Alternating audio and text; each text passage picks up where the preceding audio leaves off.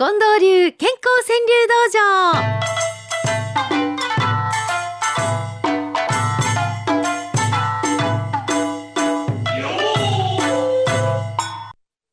さあ参りましょう。近藤さん、はい。まずは一句でございます。ラジオネーム崩れ荘の管理人さんという方なんですけどうん、ちょうど今の時刻のことやと思うんですよ、うん。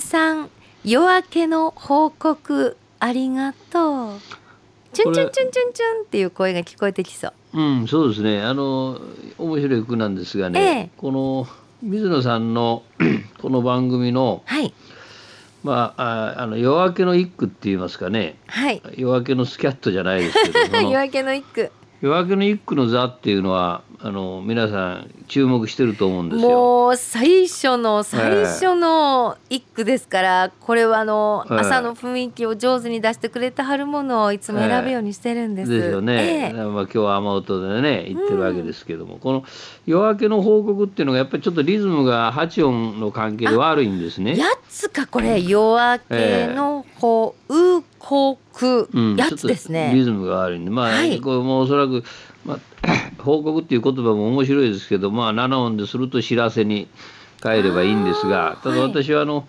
やはり毎日放送であればですね、ええ。ありがとうをやっぱり最初に持ってくるべきかなと。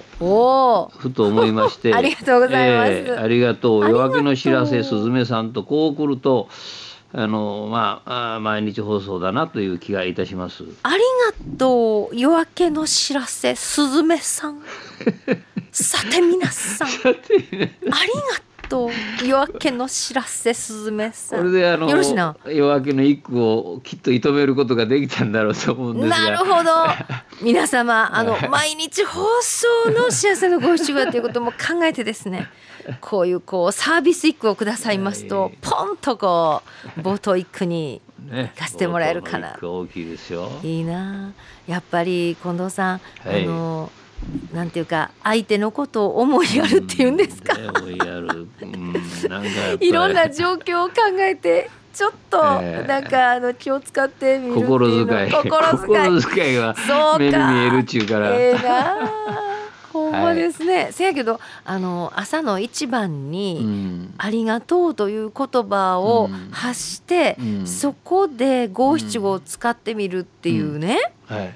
これあいいかもしれませんいいね。んです。あのまあだからあ大阪弁でも何でもうん。五一五ポンと最初にね「またかいな」って「またかいな大阪城を案内し」ってこの「またかいな」っていうねこういう形で入るって「ありがとう」から入るっていうねいいんじゃないでしょうか。ほんまですね。うん。あ一回ありがとう川柳の一回やってみたらいいですかね。うん。そうですね。ねえ。ええ。なるほどな。そんな風にまた皆さんも朝の冒頭の一句狙いっていうのも どうかよろしくお願いいたします。チャレンジャーさんの一句。おばちゃんは国を支えるどっしり感。うん。まあすごいわな。危機の時はおばばちゃんやね安定感あるな。安定するな。おばちゃんは国を支えるどっしり感。いややっぱりリーダーはどっしり感がないとダメですね。ね。ちょこちょこちょこちょこ動かれると。もうそうちょこちょこよりうん。どっしりっていうのがほんどんなに大切かね。そうです。まあおばちゃんのどっしり感をぜひ 大阪で学んでいただきたいものでございます。吉田春江さん、はい。あめちゃんを一ついかんがと笑顔添え。僕はあのもともと喉が悪いもんですから、うんあアメちゃんを持ってるんです。あそうですか。ええ、であのねうちの同僚でも女性なんかが咳したりしてるのを見る,、うん見るとちょっとこう渡すと受けがいいですね。へえ近藤さんってまるで大阪のおばちゃんですよね。私そんなことするおじさん知らんわ。いやいやもうこれがねあのなかなかなかこれねでもうんコミュニケーションに最高ですよ。ええねえ。ええあの席してはったらあめちゃんいかがって。そうさりげなくね。そんなこと近藤ちゃんにしてもらったら嬉しいやろな、ええ。あめちゃん。を一ついかがと笑顔添え。いいですね。はい。抹茶さんです。美味しいと言ったメニューが今日も出る、これもおかしいな。うん。まあ確かに美味しい言うたけどそんな毎日出るかってなもん。やね、美味しいと言ったメニューが今日も出る。うん。単細胞さんです聞かれないことまで喋る嬉しい日。うんそうだな。後で恥ずかしなる時ありますね。いや私あんなことまで喋ってしもうとは誰も聞いたらへんの。に そんな日があるもんや。聞かれないことまで喋る嬉しい日。小田巻さん。はい。そうだけど納得いかぬこともあうる、ん。この世界は川柳っぽいですね。うん。うん確かにそら理屈はそやろ。おっしゃる通りや。そうだけど納得いかぬこともある。この世にはっちゅうことやね。うん。ねえ今の気持ちものすごく当ててはるような気しますうね、んうん。そうだけど納得いかぬこともある。夢咲川さん「ただいま」で主婦に切り替え旅終えるうんああがうまくまとめたな。あー女の旅はねうん。いろんな楽しい日頃の鬱憤も吐き出して、うん。いろんな旅してきてんけど、一言玄関開けて「ただいま」言うたら「あいつもの私のこの役割や。うんそうやな。よう出てるな感じが」ねえ、うん。そこでやっと旅が終わるんだ。うん。ただいまで主婦に切り替え旅終える、うん。また日常のそうですね。いつもの旅が始まりますんやね。眠り吉郎さん、はい。今気づく便利と不便裏表。うん。ななるほど。これもようわかりますね、うん。今ね、うん。今気づく便利と不便裏表。うん。マリリンさんです。平凡をありがとうねと言って寝る、これもやっぱり気づいてるんですがねうん。このやっぱりこの事態の中で気づ気づき川柳が多いですね今。はい。すごく増えてきました、本当だ。ええ。いろんなことに気づき始めて読むっていうね本当ですね、うん。今ご紹介した何句か全部こう、うん。最近のいろんなええ。気づきをええ五七五になさってますね、ええ。そうなんですよ。だからまた共感できるんですよ、ええ。そう私もそう思うみたいなね。平凡をありがとうねと言って寝る、先月やったかな、変わりなく暮らす幸せ今気づくとかね。こんなんもうん。お新聞載せたんですけどやっぱり変わりなく暮らすって普段ぼーっと何もそんなこと思わないんだけどこの日この時はやっぱりそういうこと感じるっていうね、はい。これはもう川柳の今狙い目ですよ。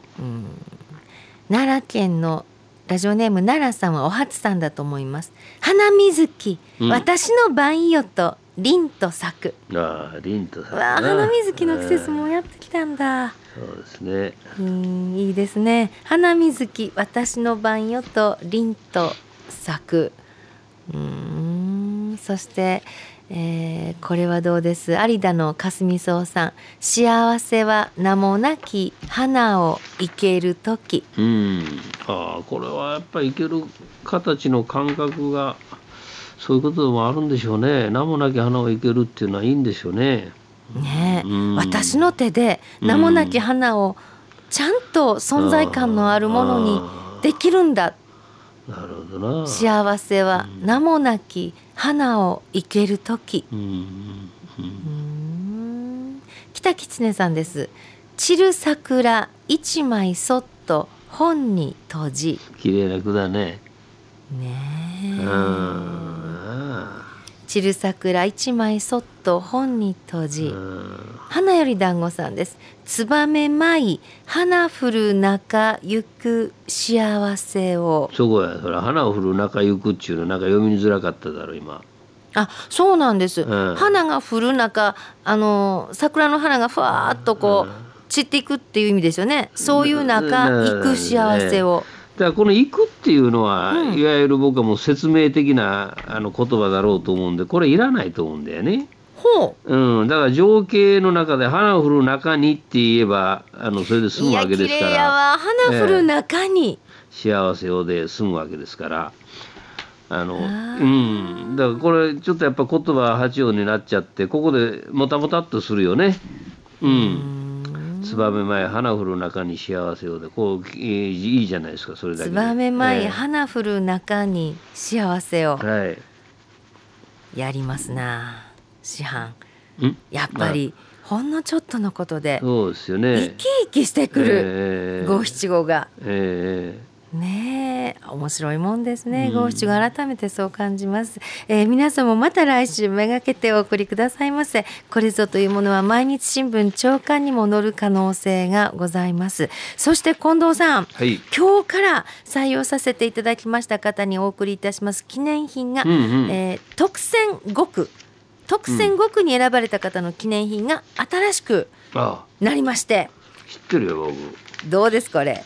面白いな。いいでしょうセンスなんですけどうん。幸せの五七五特製のセンスで例の大福ちゃんがイラストとなってあるんですけどまあ一回これを手にしてみてくださいませ皆さん、えーぜひぜひと思います。宛先はこちらです。郵便番号530の8304毎日放送ラジオ幸せの575の係。ファックスは066809の9090 6809の9090です。e メールの場合は数字の575アットマーク mbs1179.com 575アットマーク mbs1179.com でお待ちしております。